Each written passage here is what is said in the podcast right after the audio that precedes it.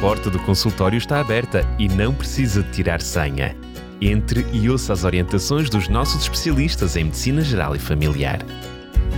Médico de Família, com a doutora Cláudia Neves e o doutor Felipe Valente.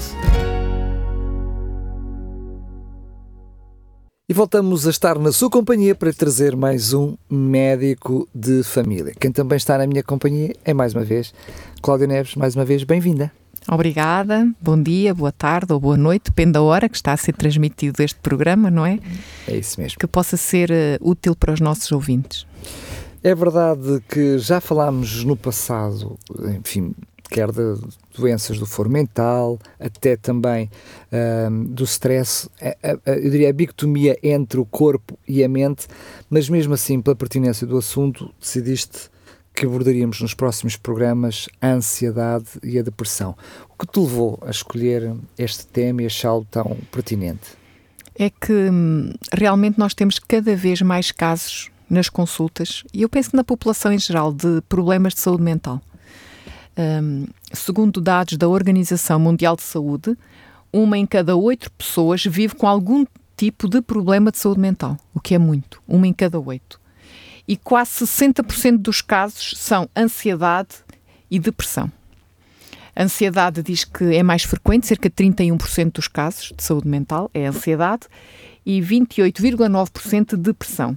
E tanto uma como outra cresceram, uh, respectivamente, 26% a ansiedade, 28% a depressão, desde a pandemia da Covid-19. Ou seja, sabemos que as doenças mentais aumentaram durante a pandemia, mas pós-pandemia continuam realmente a aumentar estes ah, números. Ok. Deixa-me só ver se entendi o que disseste, porque eu tinha percebido, até se calhar já estava condicionado pelo que eu conhecia uh, uh, e não foi o que tu disseste. Ou seja, o que eu, a noção que eu tinha era que durante a pandemia tinha havido um aumento, mas o que tu estás a dizer é que pós-pandemia continuou a aumentar. Desde a pandemia não continua é, a aumentar. É, não se manteve o aumento, mas continua a aumentar. Continua a aumentar. Muito bem, só antes de nós avançarmos, enfim, mesmo que de uma forma mais simples, simplória, porque depois vais abordar, quer no programa de hoje, a ansiedade, quer no próximo, a depressão, o, como é que nós podemos ver a diferença entre ambas? Uh, tem a ver com a forma como a pessoa se sente ou como identifica os seus sentimentos, as suas emoções. Um, Uh, mas eu já lá vou. Queria Muito só bem. dizer, uh, só, só para terminar, desculpa Daniela, que é a Força. parte da estatística: 60% das pessoas que vão a consultas de, de, de um centro de saúde, cuidados de saúde primários, têm uma perturbação mental diagnosticável. 60%. Mesmo aquelas que não se queixam, mas têm. Há pessoas que vão a um centro de saúde, seja o enfermeiro, seja o médico, Uhum. e vão se queixar de algo físico. Mas depois de tentarmos estudar, explorar as queixas, fazer exames, chegamos à conclusão que não é física. A pessoa tem um problema físico, mas que advém de um problema mental. Impressionante. 60% mais de metade. 60%, isto são dados da OMS. 60% das pessoas que vão aos cuidados de saúde primários têm realmente uma doença mental diagnosticável. Ahm, vou dar aqui um outro exemplo, também este agora em Portugal.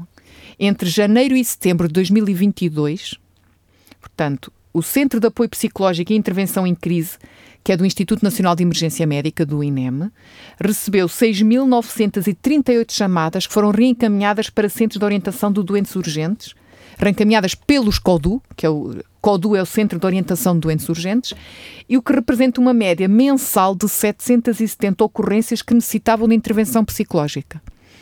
Traduzindo isto de outra maneira, de uma forma se calhar mais objetiva e simples, as chamadas que as pessoas fazem para o INEM, não é? para o Número Nacional de Emergência Médica, só é feita uma triagem pelo CODU.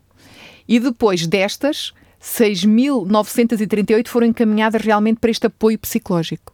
Ou seja, o problema era mesmo mental e não físico. O que, isto demonstra um bocadinho como está a saúde mental no nosso país. E também a percepção que as próprias pessoas têm de problemática em si mesmos. Ou seja, as pessoas ligam por outros problemas quaisquer, com outro tipo de, a pensar que precisam de outro tipo de ajuda e a ajuda está, está na parte da mente. Exatamente. É impressionante. Uh, segundo dados da Direção-Geral de Saúde, em Portugal, as doenças mentais e do comportamento mantêm um peso significativo no número de anos de vida saudável perdidos. Isto é feito um cálculo pelo número de casos e número de vida, número de anos que a pessoa perde de qualidade. Claro. Uh, e representam 20,6% do total de anos vividos com incapacidade. Ou seja, do total da população em geral, os anos que vive com incapacidade com doença, seja ela física ou mental, 20,6% é por doença mental. Não é? Isto mostra realmente um, não só a frequência destas doenças, mas a sua repercussão no dia a dia da vivência dos portugueses. E como é incapacitante, não é? Exatamente. E são um motivo frequente os problemas mentais de, de consulta em qualquer médico de família. Segundo dados da OCDE, que é a Organização para a Cooperação e Desenvolvimento Económico, país, perdão, Portugal é o país com a mais elevada prevalência de sintomas associados a problemas psicológicos de toda a Europa cerca de 20, 23% é o valor. Eu vou repetir, Portugal é o país com mais elevada prevalência, 23%, de sintomas associados a problemas psicológicos da Europa. Isto dados da OCDE. Isso então já justifica porque é que Portugal está no topo dos países uh, Consumo de medicação, medicação desta área. Ansiolíticos, claro. Ansiolíticos e antidepressivos, exatamente. Dentro das doenças mentais, isto é tudo, tudo aquilo, estas estatísticas que eu falei, é tudo dentro do, do grande bolo, por assim dizer, que é a saúde mental. Mas isto inclui vários tipos de doenças, não é? Inclui a ansiedade, inclui a depressão. Dentro da ansiedade existem vários tipos de ansiedade, dentro da depressão há vários tipos também. Inclui todas as doenças mentais. E porquê que eu falo mais da ansiedade e depressão? São as mais frequentes. Não há dúvida que são as mais frequentes. Eu diria o, o grande guarda-chuva que abarga as outras, não é? Eh, existe fora disto outras doenças, mas estas são as mais frequentes. Uhum. Um, as perturbações da ansiedade, quando nós falamos em ansiedade em termos clínicos, falamos das perturbações da ansiedade em geral, são alguns dos problemas de saúde mental mais frequentemente observados pelo médico de família. Uh, as mais comuns nos adultos, dentro das perturbações de ansiedade, têm dois nomes: é a perturbação de ansiedade generalizada e a perturbação de pânico. Uh, se calhar as pessoas mais vulgarmente conhecem como ansiedade, a primeira, mas ansiedade inclui tudo isto, e o pânico, as pessoas com crise de pânico. Mas vamos falar um bocadinho de, de algumas delas. Dentro das diversas perturbações de ansiedade, além da perturbação da ansiedade generalizada e do, da, dos, da perturbação do pânico, os ataques de pânico, temos, por exemplo, as fobias que é o medo muito intenso a determinadas situações, objetos, animados ou fenómenos naturais, como por exemplo a fobia de andar de avião, a fobia contra alguns tipos de animais, a fobia das alturas, são tipos, portanto, dentro das perturbações da ansiedade. As pessoas, se calhar, pensariam que isto seria uma coisa à parte, mas não. Porquê? Porque é um, é uma, um problema de saúde que cria naquele próprio momento uma ansiedade. É também ansiedade. Claro.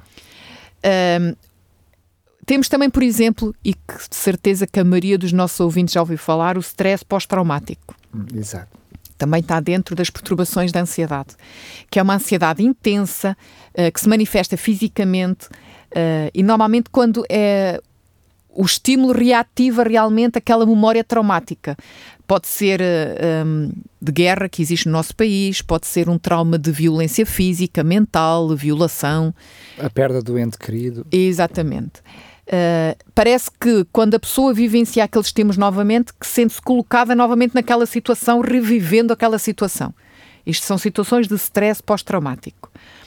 Uh, os ataques de pânico são crises súbitas e sem aviso, por assim dizer, a pessoa não sabe que vai ter um, um ataque de pânico, de intensidade uh, grave, é um medo intenso com realmente pensamentos automáticos que podem ser, por exemplo, aquela sensação de morte iminente, perda do controle, perda da sanidade, vou ficar maluco, por assim dizer, e tem sintomas mesmo físicos dessa ansiedade. Isto são os ataques de pânico. A perturbação da ansiedade generalizada são sintomas de ansiedade permanentes ao longo do tempo, não é só naquele momento. Persistentes, de vários tipos, habitualmente também com sintomas físicos, como por exemplo alterações do trânsito intestinal, ficar mais preso ou mais solto, cólicas intestinais, as palpitações, a sensação do coração a bater rápido, as tonturas, os suores frios, a pessoa sente que está a transpirar e não está num sítio muito quente. Dores de estômago. Dores de estômago, exatamente. As dores devido às contraturas musculares, que são mais frequentes na região lombar e na região aqui por cima dos nossos ombros, por trás do pescoço. São sintomas físicos realmente desta ansiedade generalizada. Eu lembro-me que quando nós falámos, na primeira vez que falámos da ansiedade, tu mencionaste uma frase que eu não me esqueci mais, que era uh, excesso de futuro. Só que aqui temos a ver situações de, de descontrole até da ansiedade que podem ser caus, causadas por situações uh, momentâneas que acontecem num determinado momento, como um trauma, como acabaste de mencionar. Uhum. Não estamos a falar do mesmo tipo de ansiedade, sendo tudo ansiedade, não é? A ansiedade generalizada é quando está mais relacionado com a preocupação excessiva relativamente a algo que ainda não aconteceu. É o tal excesso de futuro que tu Exatamente, é? exatamente. Aqui vemos que as perturbações de ansiedade incluem outras coisas. Onde falei aqui, por exemplo, do, dos ataques de pânico e o stress pós-traumático. Okay. Um, e temos agora, podemos pensar assim, perguntaste-me há pouco, então vou pegar nisso. O como saber se é ansiedade, se é depressão. Eu deixaria talvez a depressão para um outro programa, porque isto são assuntos extensos e que tem aqui muita informação. Relativamente à ansiedade, temos vários tipos de sintomas. Sintoma é aquilo que a pessoa sente. Quando nós em medicina falamos de um, sinais e sintomas, sintoma é aquilo que a pessoa sente, sinal é algo que nós vemos não é? Exato. Ah, ok. Muito interessante. Percebi a diferença. Por exemplo, Mas muitas vezes alguém a... que vai a uma consulta e que se queixa de uma... Do... Vou dar um exemplo hoje. Tive uma consulta urgente, uma consulta aberta, como nós chamámos, um senhor, uh, um idoso, que se foi queixar de uma dor no dedo do pé. O sintoma dele é dor no dedo do pé. Eu pedi para descalçar para ver um dos sinais. Estava vermelho e estava inchado. São sinais. É o que, que nós é chamamos visível. o eritema e o edema. Exatamente. Um, Sendo que muitas vezes a pessoa tem dificuldade até a identificar os seus próprios sintomas, não é? Sim, sim, sim. Uh, normalmente nós médicos temos formação para orientar o discurso, para saber o que perguntar, para tentar perceber. Ok. Agora, dentro das perturbações da ansiedade em geral, temos sintomas psicológicos, físicos e comportamentais. Vemos aqui que abrange, e já falámos nisto noutros programas, várias facetas do ser humano. Exatamente. Não é só o mental não é? Mas está tudo ligado uma coisa com a outra, não é? Porque nós somos um ser complexo e realmente inclui todas estas facetas. Quais os sintomas normalmente? Eu até tenho medo, sinceramente, de falar destas coisas. Não vai eu começar já a sentir alguns sintomas? Porque é isso aqui. mesmo, porque é isso mesmo, porque quando nós às vezes ouvimos isto ou lemos alguma coisa, seja numa revista, seja até na internet, que é o mais frequente hoje em dia, muitas vezes nós transferimos para nós e começamos a achar que estamos a sentir aquilo tudo. Todos nós, durante a nossa vida, há períodos, acredito, que sentimos isto mais ou menos. A diferença tem a ver com a intensidade e com o período de tempo em que vamos sentir isto. E a forma como lidamos com ela, não é? Exatamente. Porque já vimos também no passado, a ansiedade é alguma coisa boa. Nós temos-la como no organismo Se for bem orientado. É é a forma como lidamos com ela, não é? Para a é produtividade, é um para nos focar em soluções e não no problema. Exatamente. Sim, sim. Sintomas, por exemplo, psicológicos, como já falámos aqui, a sensação de medo intenso, apreensão, acompanhados da inquietação, uh, deixa ter capacidade, diminui a capacidade de atenção em determinadas circunstâncias, a pessoa fica focada naquela fonte daquele medo, daquela preocupação que é persistente, uh, fica num estado de alerta maior que o, que o comum, tendo dificuldade em adormecer, a irritabilidade que é a pessoa fica com uma propensão mais fácil para se irritar em determinadas circunstâncias que noutras circunstâncias não se irritaria. Sendo que essa também é visível. Sim, é verdade. Mas mais perceptível pelos que vivem ou trabalham com a pessoa. Que o conhecem. É Exatamente. Sintomas físicos, a tal tensão muscular, tremores, por vezes até tremores das extremidades, respiração mais rápida, sim, um, as tonturas, os formigueiros, uh, as tais palpitações, o aumento da frequência dos batimentos cardíacos, o aumento da transpiração, a sensação de boca seca, a vontade súbita de estar a urinar ou de ficar, ir muitas vezes à casa de banho, pode ser um sintoma físico realmente de ansiedade. Depois temos os sintomas comportamentais, que é aquilo que a pessoa vai fazer no seu comportamento no dia a dia que vai demonstrar que está ansiosa. São uh, o evitamento das ameaças ou dos estímulos associados àquele perigo, por ansiedade intensa na sua aproximação ou até o ato de pensar sobre elas, só de pensar já fica ansiosa. Por exemplo, pensar em que vai ter que viajar de avião faz o indivíduo ficar ainda mais ansioso. Se tiver fobia, por exemplo, de alturas, não se aproxima de um edifício elevado, nem passa nas pontes. Ou seja, estamos a dar com exemplo. Não é? Consciente ou inconscientemente, alguém que tem fobia, por exemplo, de alturas, passa a escolher trajetos em que não passe por pontos, por exemplo. Que não tenha que uh, lidar com esse problema para não gerar um, um ataque de pânico ou uma crise de ansiedade, não é? Vemos assim que a ansiedade manifesta-se então fisicamente, psicologicamente e nos nossos comportamentos. Claro que eu não posso dizer, porque eu acho que estou com ansiedade, que estou, estou com uma perturbação de ansiedade. O diagnóstico deve ser sempre feito um médico ou um psiquiatra. Sempre. Não é os nossos amigos que vão dizer que estás com uma perturbação de ansiedade, tens de tratar. Eles podem dar o sinal de alerta, mas o diagnóstico, a história clínica tem que ser feita sempre por um profissional. E o diagnóstico é quase sempre da exclusão. O que é que isto quer dizer? Primeiro, é muito importante excluir outros problemas de saúde que tenham sintomas semelhantes. E pode ser necessário o médico pedir alguns exames auxiliares de diagnóstico. Por exemplo, se eu tenho na consulta alguém que se queixa que tem estado com muitas palpitações, com suores frios, custa a dormir, acorda com as palpitações. Eu posso pensar em ansiedade, mas posso pensar, por exemplo, num problema de uma arritmia, num problema um, da tiroide, por exemplo. Ou seja, medicamente eu tenho que excluir as outras patologias também. Não vou dizer toda a gente está com ansiedade porque tem aqueles sintomas. Devo excluir, através de exames e dirigindo também o meu questionário, outros problemas de saúde. As perturbações da ansiedade diz que podem ter causas, não é? É um bocado estranho, mas podem ter causas. Além dos traumas de causas psicológicas, podem ter causas genéticas. É interessante. Olha, As estatísticas dizem que algumas pessoas parecem ter nascido um pouco mais ansiosas, ou seja, os estudos, os estudos sugerem que uma pequena percentagem da ansiedade é herdada através dos nossos genes. Há aqui também já um bocadinho de epigenética nisto, não é? E também é verdade, mas os podemos pais, herdar. Vão gravando no seu ADN. E nós podemos herdar os genes com mais propensão para a ansiedade em determinadas claro. circunstâncias. Mas pegando no que tu disseste, Daniel, da epigenética, eu posso, pelo meu estilo de vida, a forma como lidar com isso, mudar isso nos meus genes e já não o transmitir aos meus filhos. Correto. Não é?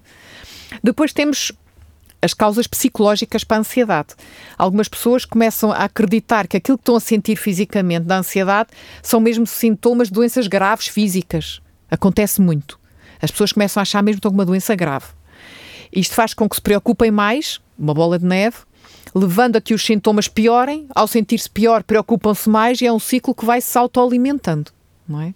Mas na realidade acontece assim, porque baixa a resiliência da pessoa, a ansiedade por si só baixa a capacidade de raciocínio, de lidar com as coisas, qualquer coisa que surja será sempre, sempre lidada com menos resiliência, portanto mais provocadora de ansiedade ainda. Não é? E é mais grave a pessoa vai ver claro. a situação, sim.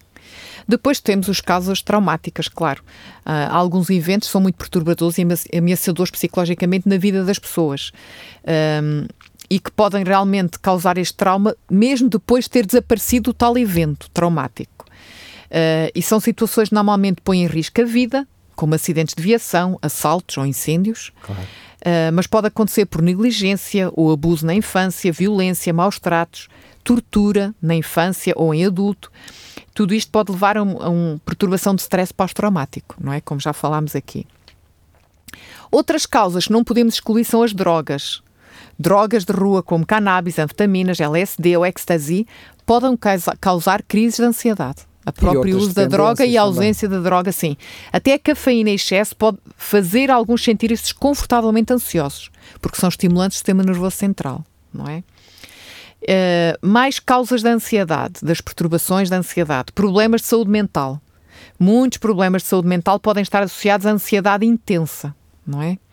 A pessoa pode ter um outro problema, por exemplo, que é de saúde mental, esquizofrenia, e estar associado a uma crise de ansiedade sempre que a pessoa tem realmente aquelas percepções auditivas, aquelas alucinações auditivas ou visuais, não é? É uma doença mental que já está associada também à ansiedade. E há problemas físicos que podem mais facilmente uh, ser acompanhados por perturbações de ansiedade, como já falei, mas no inverso, os problemas da tiroide ou alguns tratamentos, como alguns medicamentos, como os corticoides, se realmente uh, são administrados ao longo de muito tempo, podem aumentar a ansiedade. Porque os, os corticoides, vou-te falar de outra maneira, cortisol, a hormona que realmente stress, não é? Os corticoides são derivados, são da mesma, da mesma base, por assim dizer. E pode não ser claro porque é que a pessoa se sente ansiosa. Nós podemos estar perante uma pessoa que está com uma perturbação de ansiedade e não vemos nenhuma causa destas. Nem a própria, não é? Temos muitos exemplos de pessoas dizendo eu sinto-me ansioso, mas porquê? Não te sei dizer, não tenho motivo Sim. nenhum. Porque a maioria das vezes é, é uma mistura de vários fatores. Tem a ver com a personalidade da pessoa, não é? Tem a ver com os acontecimentos que, aconte que ocorreram na sua vida nos últimos tempos ou nos últimos anos, ou grandes mudanças na sua vida. Ou até é? diria eu, um outro aspecto interessante que pode, pode ser vários episódios pequenos, sem muita importância, que não foram resolvidos e que ao longo do tempo acumulados vão criar essa ansiedade. A pessoa depois não consegue uh, gerir. Uh, uh, fazendo um raciocínio lógico, não consegue atribuir aquela, aquela ansiedade a um só desses problemas, porque acha que é desproporcional, mas estão lá um conjunto deles todos. Não é? Uhum. Às vezes até coisas que ainda tem para fazer. Há muitas pessoas que sofrem de ansiedade pela quantidade de trabalho que têm pela frente, não é? Ou seja, ainda nem, nem aconteceu o problema. E se perguntar, mas porquê é que estão ansiosos? Eu não sei, mas... Voltamos ao mesmo, no é? excesso de futuro. Excesso de futuro. Agora vamos pegar aqui um bocadinho mesmo nas mais frequentes, que é a perturbação de ansiedade generalizada, uh, que segundo realmente a classificação uh, internacional das doenças mentais, uh, eu vou mesmo ler, é a preocupação excessiva que surge na maior parte dos dias ao longo dos últimos seis meses e que causa sofrimento ou limitação significativos. Vemos aqui o conceito. Todos nós podemos sofrer de ansiedade um dia, dois, uma semana. Agora, a classificação para ser uma perturbação da ansiedade generalizada tem que ser pelo menos nos últimos seis meses, ao longo da maioria dos dias. Não quer dizer que a pessoa esteja sempre ansiosa, não é? Mas tem que ter pelo menos seis meses. Para ser generalizada, não é? Sim. Porque para ser perturbação da ansiedade generalizada, claro, claro. que é uma doença. Exatamente. Não estou a falar da ansiedade como um sintoma de algo, estou a falar como uma doença e que causa normalmente uh, o tal sofrimento ou limitação significativos, começa a interferir realmente na qualidade de vida da pessoa, para, isso, para ter este, realmente este diagnóstico. Um, e esta limitação este, significativa pode ser nos eventos ou nas atividades da pessoa, se for um jovem na, no seu na sua desempenho escolar, se for um adulto, no seu desempenho profissional. Começa a manifestar-se realmente no seu dia a dia. Uh, e muitas vezes é um mínimo de questões mínimas criam ansiedade nestas pessoas quando estão com este problema. É como se já tivesse o copo cheio, qualquer bocadinho de água que vem transborda. É exatamente, é isso mesmo. Uh, diminui, como se, uh, por assim dizer, o seu limiar de, de, de capacidade de adaptação a, a eventos. Uh, Manifesta-se frequentemente por sintomas físicos e alterações do comportamento. A maioria dos estudos uh, sugere que este tipo de perturbação da ansiedade é mais frequente na adolescência tardia ou precocemente na idade adulta. Mas atenção, pode surgir em qualquer idade e até mais tarde. Como fazer o diagnóstico? Normalmente, a ansiedade e a preocupação estão associados a três ou mais dos seguintes seis sintomas. Ou seja, para fazer o diagnóstico, eu tenho que ter pelo menos presentes três destes seis que eu vou referir. Uhum. Uh, e mais uma vez eu refiro, presentes na maior parte dos dias nos últimos seis meses, pelo menos. Três deles. Inquietação ou sensação de estar com os nervos à flor da pele, um, um deles. A fadiga, o cansaço constante. Terceiro, dificuldade em concentrar-se ou sensação de, de, brancas na mente, parece que de vez em quando bloqueia e não, não, não consegue pensar em nada. Quarto, a irritabilidade. 5. A tensão muscular. E 6. As perturbações do sono. Que pode ser a, a dificuldade em conciliar ou manter o sono, o sono insatisfatório ou inquieto. Portanto, temos aqui estes seis, eu vou repetir talvez. Já agora, antes Sim. de repetir, só perceber qual é a diferença entre ter os nervos à flor da pele e a irritabilidade. Parece-me dois termos para dizer mais ou menos a mesma coisa. É assim, quando tu falas em inquietação, a sensação dos nervos à flor da pele é a própria pessoa que está a sentir que a qualquer momento parece que vai explodir. Que não, está sem paciência para nada. A irritabilidade é, é a mesma coisa, mas um grau um bocadinho maior e normalmente são mais as outras pessoas que notam. Ok, quando a, a, própria pessoa não tem noção que está irritada, não é? Pode ter a noção. As pessoas têm noção que estão mais irritáveis, por assim dizer. Às vezes, eu vou-te ser verdadeiro, eu estou aqui a fazer uma inconfidência. Às vezes eu reparo que estou irritado ou irritadiço por, pelas observações que me são feitas. Percebes? Ou seja, a seguir eu, eu, é realmente. Mas não podes não manifestar irritabilidade, ficas calado. Mas estás a sentir a sensação de nervos à flor da pele, mas não estás a manifestar a irritabilidade. Já percebi, já percebi. Não estás a exteriorizar isso. Nós às vezes estamos a sentir ansiosos, mas com um grande domínio próprio mantemos calados e não manifestamos. Porque nós manifestamos como pela forma como falamos e pelos nossos gestos, nossa comunicação verbal e não verbal é que manifestamos essa irritabilidade. Estamos pelo número que tu disseste, o cansaço, os nervos à flor da pele, a irritabilidade, tudo isso, eu percebo que realmente o número, se calhar, dos 60% é pouco, porque basta a gente sair do trabalho e metemos no trânsito e nós percebemos que está todo mundo com perturbações de ansiedade. Não, mas isto já, já como eu já referi, tem que ser na maior parte dos dias, no, pelo menos no Mas período de seis todos meses. Os dias, claro. Mas são pessoas diferentes. Pois é, exato. São pessoas diferentes. É impressionante. Ahm, isto eu estou a falar para adultos. Sim. Se isto for nas crianças, um destes itens já é- deve ser estudado. Se, se uma criança Apenas um tiver dos seis fatores. um dos seis fatores, já deve ser estudado. Eu vou repetir, talvez sem fazer comentários, os Porque seis. estamos a falar esse fator mantendo-se ao longo de seis meses. é? Sim. Numa criança é preocupante. É exatamente. Temos inquietação ou sensação de estar com os nervos à flor da pele, a fadiga, dificuldade em concentrar-se ou sensações de branco na mente, a irritabilidade, a tensão muscular e as perturbações do sono. Não é? E é verdade o que tu dizes, nós olhamos para isto e pensamos, isto realmente é muito frequente, não é? Ahm, não podemos esquecer que a ansiedade, a preocupação ou os sintomas físicos causam sofrimento clinicamente significativo. As pessoas sofrem mesmo com tudo isto. Uh, e com prejuízo no seu funcionamento social, profissional ou outras áreas até importantes da sua vida, relacionamento com familiares e amigos por aí fora. Agora vamos à, à tal outra que também é frequente, que dentro das perturbações da, da ansiedade, que são a perturbação de pânico. Mais uma vez, eu vou utilizar a definição dos diagnósticos das doenças mentais, que diz que são crises de pânico recorrentes que incluem sintomas característicos e falta de desencadeantes óbvios. Que também pode acontecer na ansiedade, não é? Falta de desencadeantes óbvios. Lá não, está. porque isto é limitado no tempo, isto acontece em segundos ou minutos. Um, um- uma, Exatamente. um- uma, uma crise de E pânico. é agudo, chamemos assim. Exatamente. É uma ansiedade aguda, não é? É naquele momento. E a pessoa, por exemplo, até vai, até está a correr bem, está calma, até pode estar num carro a conduzir e de repente é um ataque de pânico.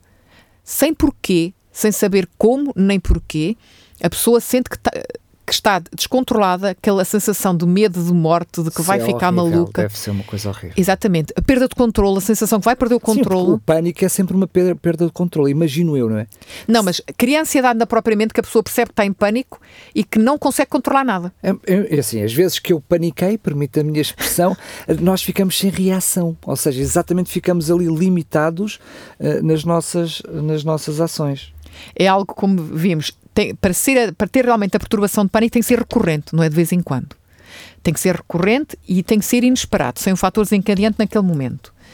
Ahm, é um surto abrupto de medo intenso, ah, com grande desconforto, que normalmente atinge um pico em poucos minutos e durante o qual ocorrem quatro ou mais dos seguintes sintomas. Também vou utilizar, estou a utilizar a mesma classificação médica que existe. Quatro ou mais dos seguintes sintomas. As palpitações, que é a sensação do coração acelerado, o aumento da transpiração, a sudorese, os tremores, a sensação de falta de ar, a sensação de asfixia, que é um bocadinho diferente, a sensação que estão a apertar o pescoço mesmo, Ah, o dor ou desconforto torácico, a náusea ou vontade de vomitar ou desconforto abdominal, a sensação de tontura, instabilidade, vertigem ou desmaio, ah, os calafrios ou, ou ondas de calor mesmo, Uh, um, nós chamamos parestesias aquelas as alterações da, da sensibilidade, como parece que deixa de sentir em alguns sítios, deixa de ter sensibilidade, ou então sensação de formigueiro, Uh, a sensação que está fora da realidade, uh, ou sensação de que está fora de si mesmo. Chama-se a despersonalização, a sensação de estar distanciado de si mesmo. O medo de perder o controle ou enlouquecer, ou o medo de morrer.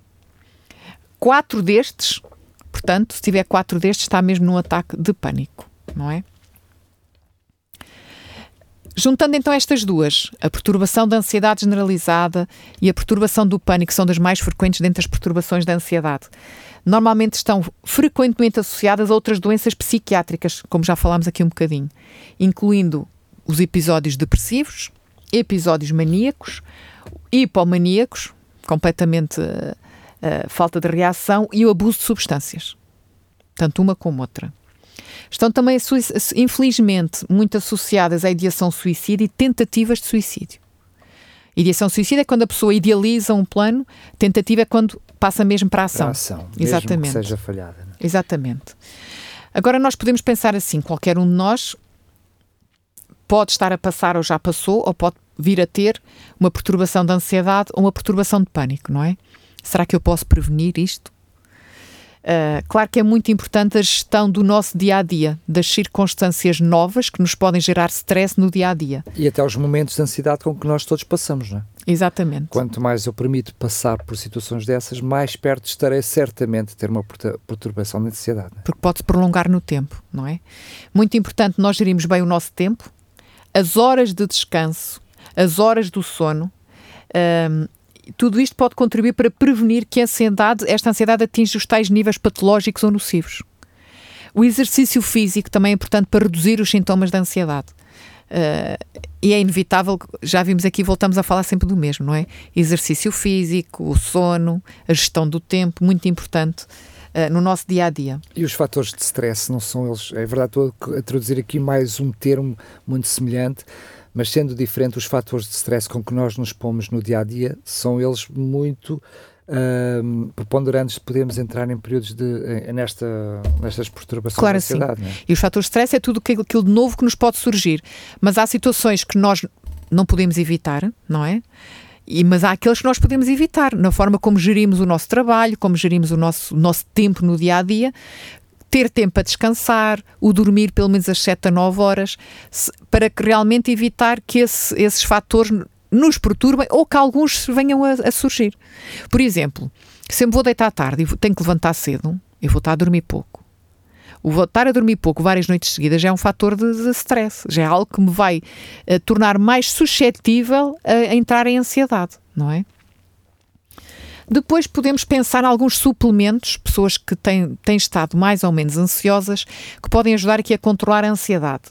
Uh, claro que é sempre importante nestes suplementos, uh, se vai consultar um médico, explicar o que é que está a tomar, mesmo que sejam suplementos chamados tratamentos naturais o extrato de camomila, o cava-cava, já falámos aqui também vários, noutros programas, o extrato da lavanda, o magnésio, são suplementos que uh, podem ajudar até determinado ponto.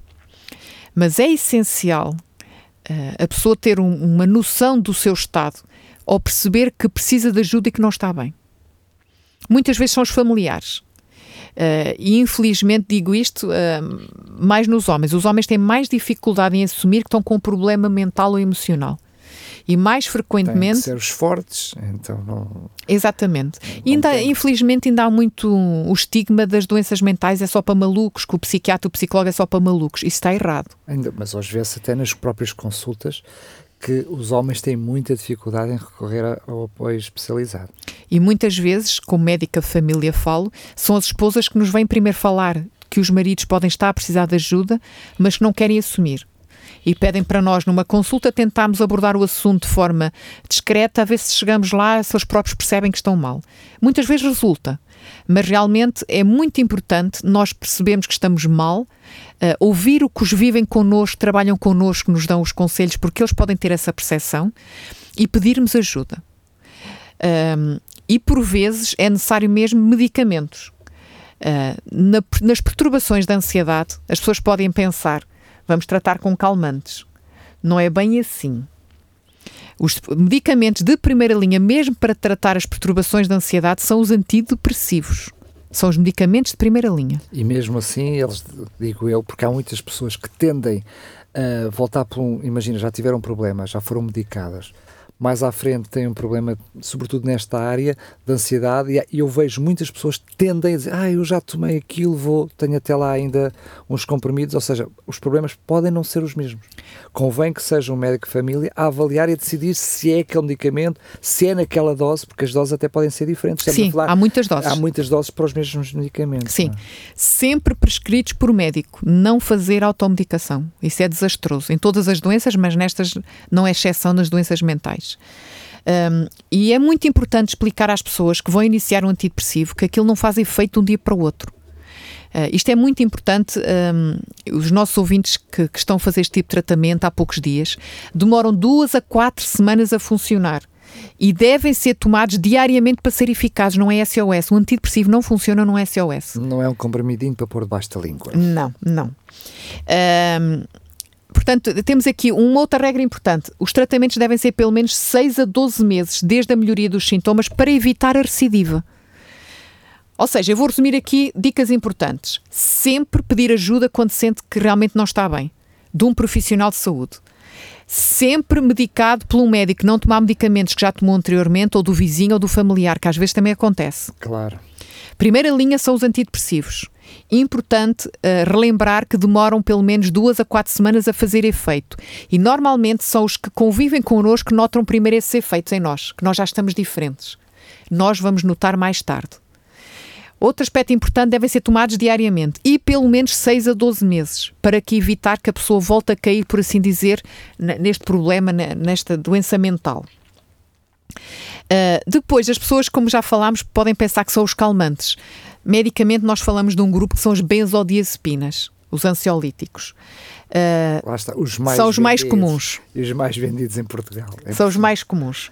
Eles realmente são muito eficazes para aliviar a ansiedade mas podem se tornar eh, viciantes após quatro semanas de utilização regular diariamente. Até carecem de desmame, não é? Exatamente. Devem começar, ser começados, até os antidepressivos em geral e os, e os ansiolíticos também, com uma dose menor e ir avaliando consultas regulares com o médico na fase inicial e depois no desmame, os 6 a 12 meses depois, ir titulando a dose, porque cada doente é um doente e há doentes com uma dose menor é suficiente, é eficaz, noutros doentes temos que ir aumentando a dose. E o médico sabe que deve utilizar sempre a dose mínima e eficaz para aquele doente. Se aquele doente está bem com aquela dose, não vamos aumentar, não é? Se aquele não está bem, avaliamos daí umas semanas. É importante, sempre que tratamos um, uma doença mental, marcamos consulta umas semanas depois para avaliarmos. Importante não avaliar não só a melhoria, mas se o doente tem efeitos secundários da medicação, avaliar se realmente ele está a tomar a medicação, a adesão terapêutica é importantíssimo. Um, e este tipo de medicamentos, as benzodiazepinas, criam tolerância e dependência, ou seja, por um lado, depois as pessoa, a pessoa ainda fica mais ansiosa, separa o medicamento e vai depender dele para estar calmo. Aquela não é noção de placebo, porque aqui funciona ao contrário, mas nós percebemos, eu, enfim, tenho até um, um vizinho muito amigo aqui do, da, da, da rádio, um, que uh, ele toma meio comprimido ou um comprimido, dá a sensação que mesmo toma o comprimido, ele está, acabou de tomar o comprimido, e se toma um comprimido, ah, eu já me vou sentir, eu já me sinto melhor porque hoje fiz a dose inteira, ou seja, é quase que um efeito placebo. como, é verdade. Como estamos a falar de doenças mentais, é, há coisas impressionantes. É, e outro problema deste tipo de fármacos é que cria tolerância, ou seja, com aquela dose ao longo do tempo deixa de fazer efeito e temos que ir aumentando a dose para ter é. o mesmo efeito que tínhamos no passado. Portanto, devem ser evitados quando é necessário Há pessoas que precisam deles para viver e devem ser prescritos, mas sempre por um médico, claro. sempre vigiados por um médico, é importante. Além de ter efeitos secundários a longo prazo, sobretudo nos idosos, em termos de memória, sempre vigiados por um profissional de saúde. Ainda por cima, nunca parar abruptamente nenhum destes medicamentos, porque as pessoas depois podem ter os sintomas de abstinência desagradáveis e que podem durar no, algum tempo ainda. Um, ou seja, sempre que é necessário uma benzodiazepina, utilizar por curtos períodos de tempo, geralmente até duas semanas, para ajudar durante uma crise, por exemplo. Passou-se ali uma crise, porque não? Duas, três semanas não tem problema nenhum, está bem? Sempre as doses geridas pelo médico. Um, vou só relembrar aqui que além de o risco de tolerância de privação das benzodiazepinas, também aumenta a mortalidade em geral, não é? e nunca tomar medicamentos de outra pessoa ou, ou pedir eh, medicamento porque o outro está a tomar e realmente aquele calmante acalmou, talvez vá acalmá-lo a ele. Nunca esquecer que cada pessoa é uma pessoa e há pessoas que têm determinadas doenças que estão contraindicadas a este tipo de medicamentos mesmo, não é? Outra, outra técnica que pode ser muito importante para as perturbações da ansiedade é a chamada psicoterapia. Um, o acompanhamento psicológico infelizmente nós, eu falo nós porque trabalho no Sistema Nacional de Saúde, temos uma grande dificuldade em dar resposta nesta área. Temos poucos psicólogos nesta que possam uh, dar ajuda aos nossos pacientes, mas realmente a psicoterapia pode ajudar a compreender como é que alguns dos hábitos de pensar, de agir, podem desencadear ou piorar uma ansiedade. Eu costumo dizer que é arrumar ali as ideias. E às vezes dar as ferramentas certas a lidar com a própria ansiedade quando ela chega, não é? Tentar pesquisar causa, fatores desencadeantes e ferramentas, como estás a dizer, para lidar naquela circunstância, o que é que eu vou fazer no meu dia a dia, o que é que eu vou fazer. Isto é muito importante. Pode incluir técnicas de relaxamento, um, diz que o, tipo de psicoterapia mais testado como eficaz é a psicoterapia cognitiva comportamental, que uh, nesta terapia normalmente pode ser é sempre realizada com psicólogo Uh, hoje em dia, com a pandemia, nós podemos fazer as consultas com o psicólogo online e vários psicólogos fazem, mas uh, também pode ser feito presencialmente. O tratamento pode durar semanas ou meses. Normalmente a psicoterapia deve ser marcada sempre várias consultas semanais, mensais, mediante o doente que nós temos à frente. Vou só aqui abrir um parênteses o que é psicoterapia cognitiva comportamental. É realmente analisar porque é que eu estou assim, eu estou nesta situação C, a mais B igual a C. Então, o que é que foi o fator A, o que é que foi o fator B que me provocou isto e o que é como é que eu posso voltar para deixar de ter a C, por assim dizer. É mesmo analisar toda a minha situação mental e emocional de elaboração dos, das ideias e o que leva aos meus comportamentos, não é? E diz que a psicoterapia pode ser tão eficaz como a medicação na perturbação da ansiedade generalizada e na perturbação do pânico. Para a perturbação do pânico, a evidência do benefício é mais forte. Uh, é a terapêutica realmente cognitiva comportamental. É realmente pensar fator que levou a o que é que eu posso fazer para evitar esse fator ou para ferramentas para lidar para que isso volte, não volte a acontecer aquela perturbação de pânico, não é? Um, gostaria só de abrir aqui um. Vou terminar com um, algo que vários, várias coisas que várias informações que estão a circular na internet que falam da cannabis para o tratamento dos transtornos psiquiátricos. E eu gostaria de terminar salientando aqui que a Associação Americana de Psiquiatria realça a ausência de evidência científica apoiando a cannabis no tratamento dos transtornos psiquiátricos e a sua forte associação com o início de transtornos psiquiátricos. Está bem? Ou seja, está, está, mais na causa do que provavelmente na, na tratamento. no tratamento. Exatamente. Evitar, aliás, já vimos aqui que um dos fatores causais das perturbações realmente da ansiedade são as drogas. Uh, e estas substâncias devem ser evitadas se realmente queremos uh, evitar cair nas perturbações da ansiedade, não é? Queria abordar contigo um assunto que tu uh, falaste, no, enfim, não foi de uma forma ligeira, mas passaste rápido e eu uh, não quis sim, interromper. Sim, sim. Quando estavas a falar na questão da prevenção, acabaste de falar nos suplementos, uh, eu queria abordar aquelas situações em que nós sabemos que já são situações normais que causam grande ansiedade. Eu estou a falar, por exemplo, uma gravidez. Sabemos que normalmente aumenta a ansiedade pode não ser patológica, pode não, ter, não estarmos dentro, em cima de uma, uma, de uma perturbação, mas sabemos que é uma situação que vai criar ansiedade. Estou a lembrar, por exemplo, uh, todo aquele stress de um casamento, sobretudo questões de divórcios. Estamos a falar aquelas situações em que eu sei que certamente estarei numa situação que vou ter naturalmente ansiedade. Imagino os jovens, enfim, frente a um exame. Estamos uhum. a falar uhum. aquelas coisas sim, que sim, consigo sim. prever, entendes? Sim. A questão dos próprios, dos próprios suplementos pode ser uma solução, ou seja, uh, eu posso pensar nesse momento, já conheço quais são os suplementos, poder, não é usar e abusar no sentido uh, prejudicial da palavra, mas dizer, eu vou nesta altura, sei que vou ter ansiedade, porque muitas vezes, por exemplo, as mães que acabaram de dar à luz, muitas vezes têm grande, é um, é um número elevado de, de, mulheres que infelizmente acaba por ter ali uh, perturbações de, de ansiedade, depressão pós-parto, pós-parto é, é, bastante conhecido, mas só, só no momento é que percebem que estão naquela situação. Uhum. Uma visita ao médico, imagino, neste caso não, não se aplica porque na perturbação pós-parto normalmente nas consultas uh, pré-natais já há aqui um, um, trabalho por parte dos médicos sim, de família sim, nesta sim. área, já é, já é conhecido. A consulta pré-conceição. Já, já, já se faz este tipo de trabalho, mas noutras circunstâncias como os divórcios, isso nem tanto. A consulta ao médico, um especialista, uh, acompanhamento, é algo que, que, seria pertinente ou apenas só se, se houver os tais sintomas? Uh, penso que só, só se houver sintomas. Okay. Porquê? Mas cada pessoa é uma pessoa. Uh, vou pegar no primeiro exemplo que tu, tu disseste, uma pessoa grávida. Claro que a gravidez é um fator de stress porque é, sai fora do habitual da rotina, não é? Mas não é uma ansiedade patológica, por assim dizer. Estamos a utilizar aqui entre comas porque isto não existe, este conceito. Uh, não tem que levar necessariamente à doença. Correto.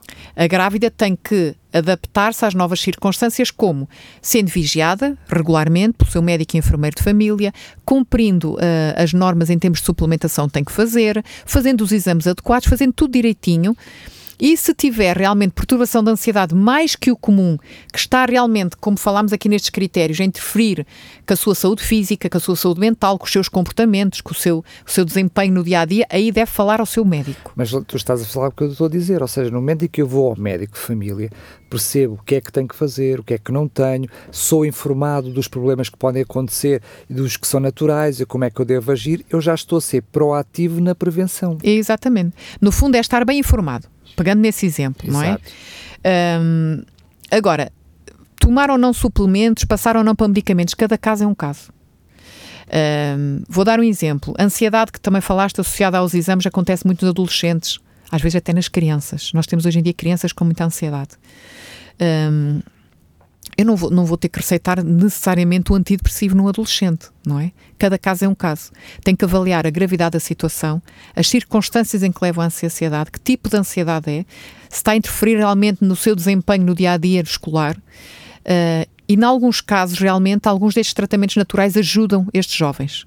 Podem tomar diariamente, até posso dar um exemplo, a valeriana, não é? o magnésio também ajuda em termos não só mentais, mas normalmente nós notamos que a pessoa está com falta de magnésio quando refere muitas vezes as queimbras. E o magnésio ajuda não só na parte muscular, mas também nesse, nesse, nessa, nessa, nessa labilidade emotiva, por assim dizer. Uh, pode ajudar se for tomado diariamente e, em alguns casos, pode ser tomado, por exemplo, dando o exemplo do exame, de um teste, no dia antes ou uns dias antes, eh, porque não tomar valeriana numa dose eficaz, não é? Numa dose, às vezes as pessoas tomam tanto os suplementos como os medicamentos da farmácia, por assim dizer, em doses subterapêuticas. São doses que não vão ser eficazes e depois acham que a culpa é do medicamento. A dose deve ser tomada mediante a dose que é aconselhada para aquela pessoa, mediante a sua idade, neste caso um jovem. É uma idade que já tem, por exemplo, se tiver mais de 50 quilos, é dose adulto, não é? Se for uma criança mais pequenina, a dose é diferente, mas utilizar sempre as doses certas mediante a pessoa que temos à frente. Mas para isso precisa de que seja o médico de família a Exatamente. qual é a dose, não é? Exatamente. Exatamente. É sempre importante consultar o profissional de saúde que pode ajudar nestas circunstâncias. E muitos destes casos que estás a referir agora de ansiedade uh, são muitas vezes um, ehm, contornáveis, tratáveis, ultrapassáveis com a psicoterapia. Mas também são muitas vezes desvalorizados. Há situações como circunstâncias que são vistas com normalidade, quando não precisavam. Não é? Uma criança que tem mais disposições, dores de barriga sempre que vai a um exame ah, mas ela é, assim, ela é assim, não, é, não tem que ser assim. Podemos ver como resolver este problema. Não, a, a, criança não precisa de, de ir sempre Aí o importante é realmente é, mas pegaste sem querer num assunto que não sabias, mas a dor de barriga numa criança que causa sempre ansiedade. Dor de barriga persistente no tempo, ao longo, ao longo de, de um tempo já realmente prolongado, quase sempre é ansiedade. Um, Claro que se deve excluir outras coisas. Sempre que temos uma criança que vem uma urgência com uma dor de barriga ou uma consulta programada por ter dor de barriga, temos que excluir outras patologias. Mas é sempre importante inquirir os pais uh, se há ali fatores de ansiedade da criança, seja em casa, seja com amigos, seja na escola. Uh, mas, infelizmente, na nossa sociedade hoje em dia, Uh, digo agora, falando agora nesta classe que eu vejo aqui de, das crianças e dos adolescentes, o fator mais comum é sobrevalorizar do que de desvalorizar. Ah, ok. Uh, nós temos os pais de hoje em dia, se nós. Um, mais velhos, somos daquela geração em que os nossos pais não valorizavam muito e faz parte da idade e, e andar e pronto, e há de passar. Nós estamos neste momento numa, numa, no, no, no reverso da medalha, que é a subvalorização de tudo. E eles também são menos, são mais, uh, são menos resilientes, não são? Consequência de, de, de, fruto da sociedade em que nós estamos e a educação que estamos a dar aos nossos filhos.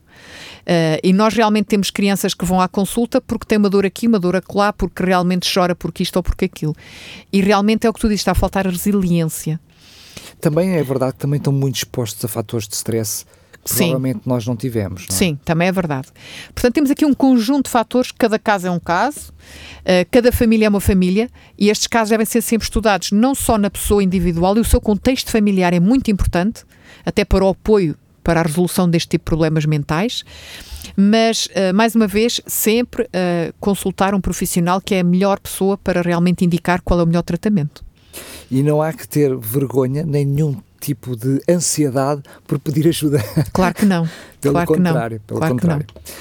Ah, e já agora, porque nestes casos também, quanto mais pressa se atua, melhor é, não é? Sim. Deixar arrastar estes casos de ansiedade pode-se cair nas depressões e por aí fora. Não é? verdade, pode trazer outros problemas mentais, mas também até doenças físicas. Pois, lá está, está tudo ligado, não é? Exatamente. Cláudia, obrigado mais uma vez. Eu não te pergunto o que é que vamos falar no próximo programa, já mencionámos no princípio, só lembrar para aqueles que nos estão a ouvir. Vamos abordar a depressão e lembrar também que este programa está disponível em podcast em radioexcesso.novotempo.pt se não teve a oportunidade de ouvir na íntegra e também pode fazer o download e por aí fora. Cláudia, mais uma vez, muito obrigado e até ao próximo programa. Até à próxima. A porta do consultório está aberta e não precisa de tirar senha. Entre e ouça as orientações dos nossos especialistas em Medicina Geral e Familiar. Médico de Família, com a doutora Cláudia Neves e o doutor Felipe Valente.